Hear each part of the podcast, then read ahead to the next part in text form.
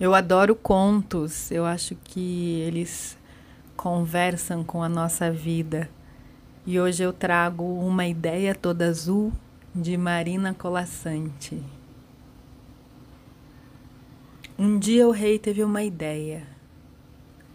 Era a primeira da vida toda e tão maravilhado ficou com aquela ideia azul que não quis saber de contar aos ministros.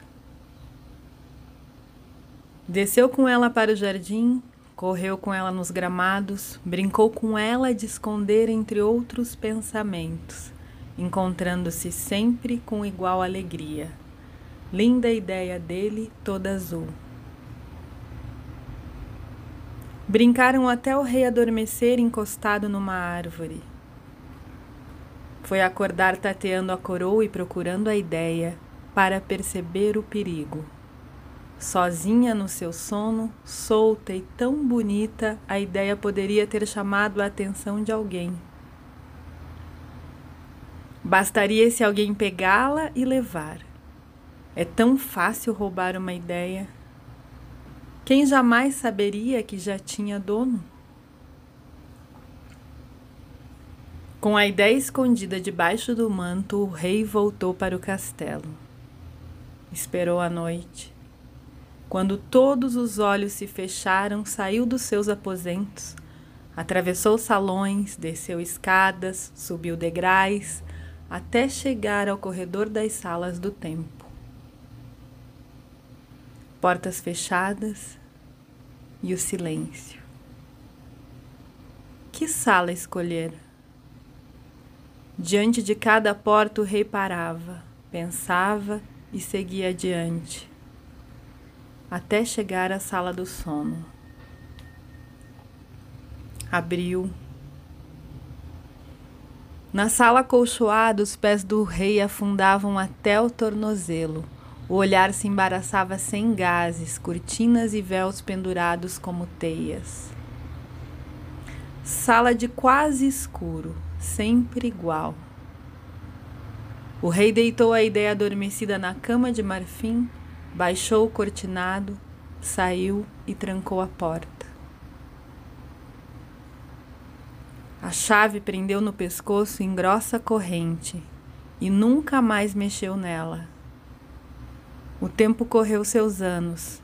Ideias o rei não teve mais, nem sentiu falta, tão ocupado estava em governar.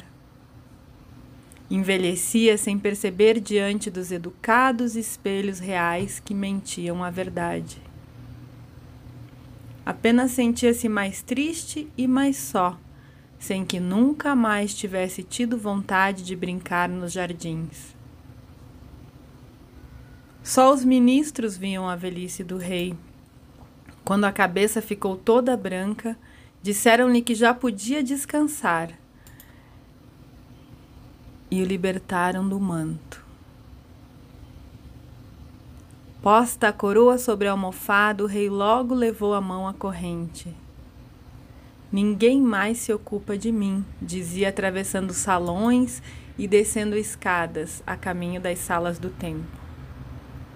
Ninguém mais me olha. Agora posso buscar minha linda ideia e guardá-la só para mim.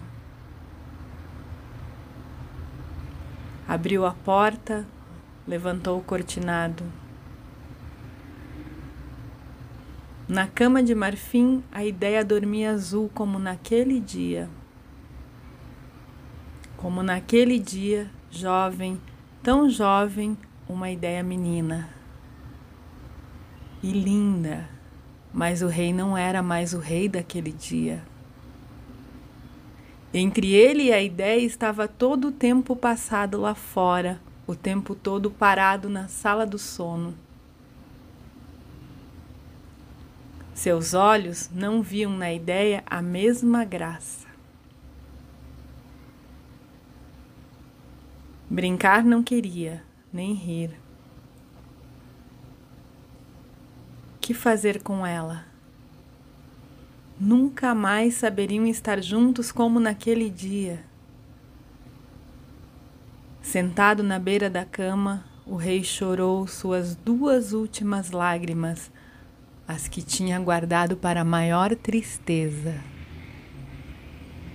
Depois baixou o cortinado e, deixando a ideia adormecida, fechou-a para sempre a porta.